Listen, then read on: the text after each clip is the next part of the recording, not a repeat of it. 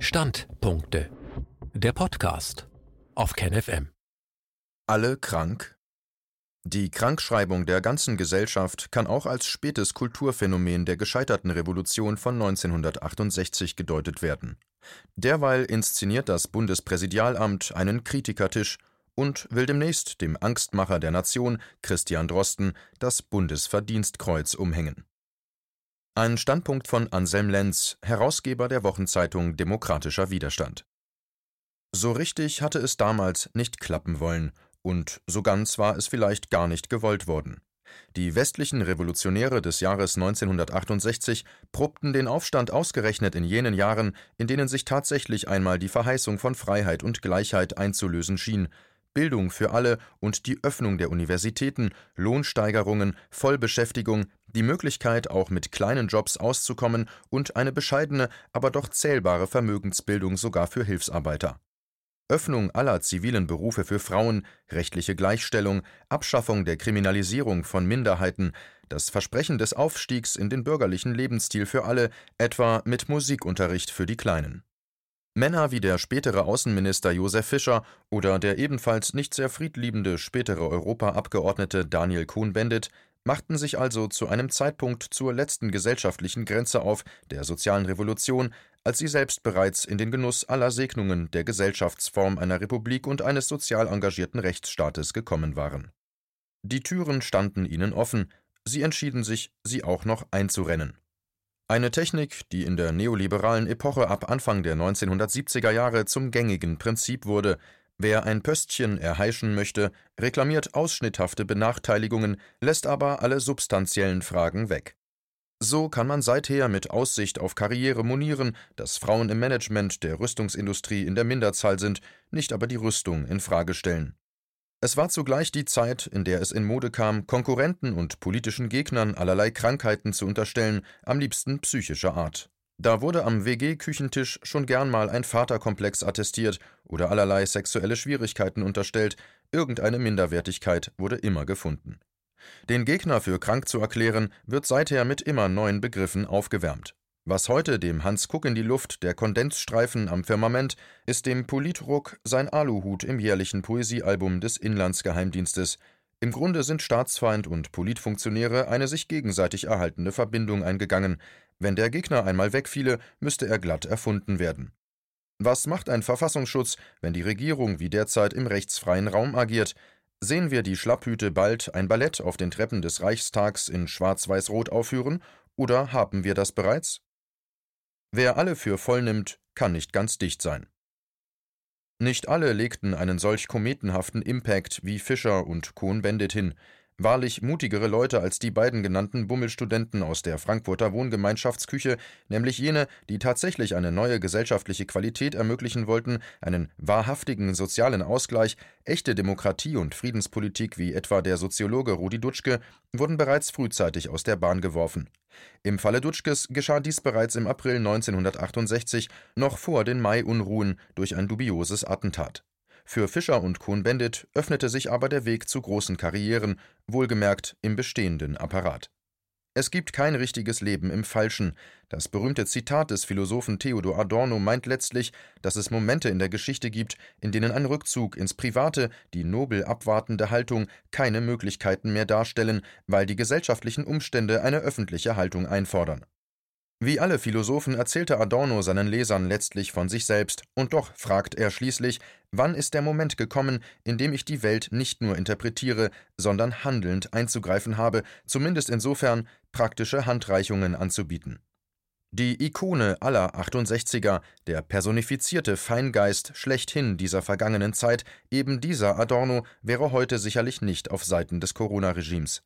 Es lässt einen tiefen Einblick in den Zustand westlicher Gesellschaften zu, dass die öffentlichen Intellektuellen, Kulturschaffenden und Künstler fast durch die Bank seit sechs Monaten auf Tauchstation sind, nicht einmal in der Lage scheinen, Forderungen für die alsbaldige Nach-Corona-Zeit zu formulieren – in jenem Moment, in dem die Gesellschaft sie bräuchte, haben sie sich auf die Seite eines absolutistisch zur Macht greifenden Regimes geschlagen, dessen Umrisse zu beschreiben doch immerhin ihre Aufgabe wäre.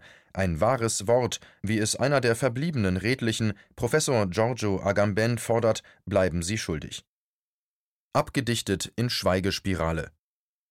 So wie die Hinterbänkler der Parteien sich in vorauseilendem Gehorsam bereits im März unterwarfen, sind die zweite und die dritte Reihe der Buchautoren und Kommentatorinnen, die vermeintlichen Edelfedern und Aushängekünstler, verschwunden.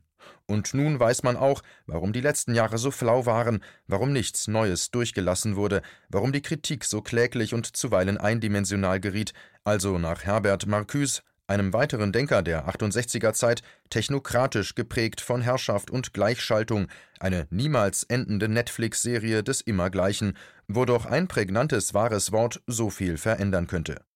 Ein Schlaglicht fällt heute auf traurige Gestalten in ihrer selbstverschuldeten Düsternis, doch was soll man hier Namen nennen, die alsbald vergessen werden, es im Grunde schon sind.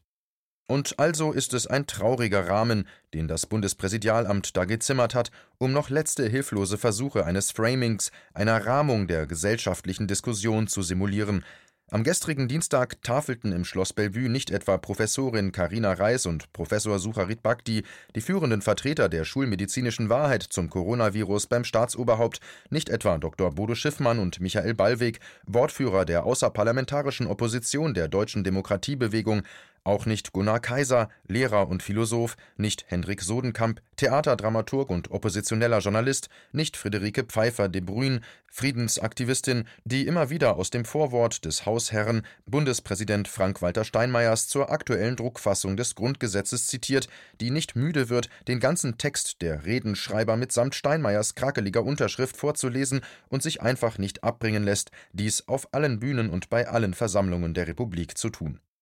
Es sind seit 28. März 2020 aber hunderte Versammlungen mit insgesamt vielen Millionen Teilnehmerinnen und Teilnehmern aus der Mitte, den Rändern und allen Schichten der Gesellschaft, aller Hintergründe und sämtlicher Couleur, ja auch den Geächteten.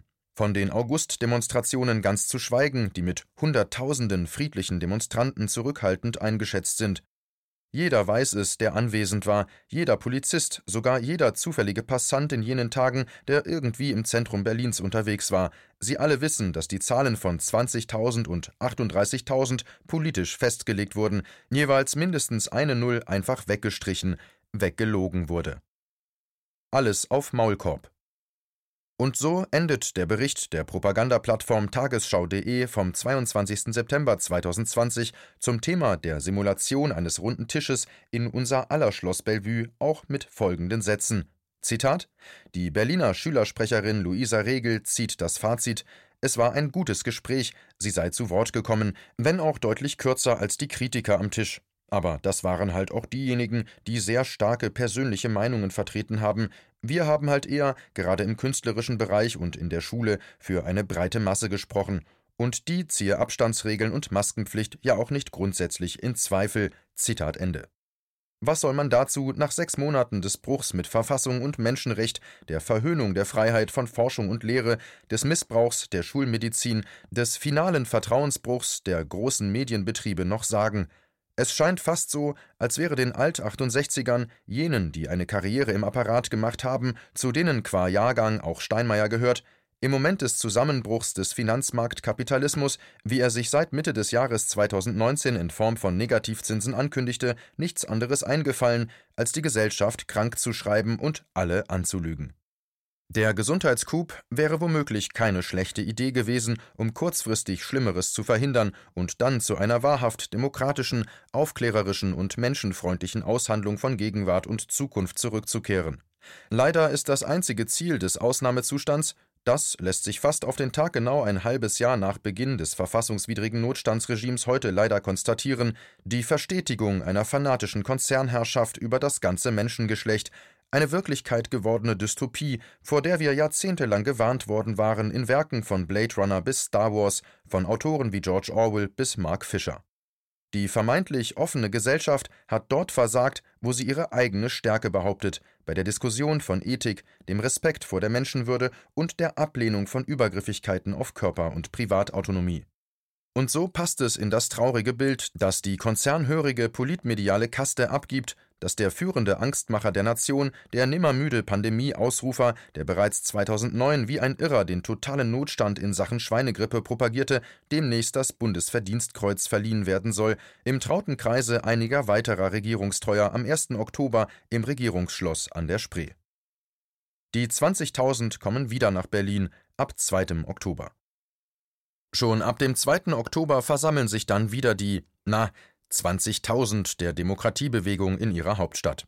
Darunter werden wieder viele Kinder mit ihren Familien sein, eine wachsende Zahl von Beamten, die ihrer Remonstrationspflicht nachkommen, zusammen mit echten Linken aus den Kiezinitiativen, Liberalen aus dem Mittelstand und Menschen strammen republikanischen Geistes, die sich einfach nicht mehr anlügen lassen wollen. Nach politischen Zahlen werden es wieder einmal nichts als ein paar Unwürdige gewesen sein, womit wieder einmal die bloße physische Anwesenheit der meisten Leute geleugnet worden sein wird. Es wird bejubelt werden, dass es diesmal wahrscheinlich tatsächlich ein paar weniger sein werden als im sommerlichen August, es ist ein unendlich trauriges Menschenbild der Herrschenden, das auch von einer lange aufgebauten Verzweiflung zeugt, von einem anscheinend unüberbrückbaren Abstand, einem tiefsitzenden Hass auf die Menschen in ihrer körperlichen Präsenz, die von der politmedialen Kaste nur noch als überflüssig, ja als Belästigung wahrgenommen werden. Bleiben die bis heute nicht abschließend beantwortbaren Fragen. Was spricht dagegen, den Leuten einfach mal die Wahrheit zu sagen, Wer oktroyiert diesen absolut perversen Maskenzwang, dessen Ziel nichts anderes ist, als die Leute zu demütigen und in Angst zu halten? Die übergeordnete Bedrohung muss gar fürchterlich sein, ist jedenfalls nicht mehr mit jeder noch so gut gemeinten Aktion etwa zum Schutz des planetaren Klimas zu rechtfertigen. O Himmel, die menschliche Spezies, die das mit sich macht und mit sich machen lässt, muss wahrlich in einem erbärmlichen Zustand sein, man könnte fast zum Schluss kommen, dass da jede Krankschreibung angebracht ist. Allein Corona ist nicht das Problem und leider, es ist auch keine psychische Krankheit. Es sind Auswirkungen eines ungezügelten Wirtschaftssystems, das krankhafte Machtkonzentrationen zur Folge hat und Fantasien davon, durch Entmündigung möglicherweise sogar gut gemeinte Ziele durchsetzen zu können. Aber so geht das eben nicht.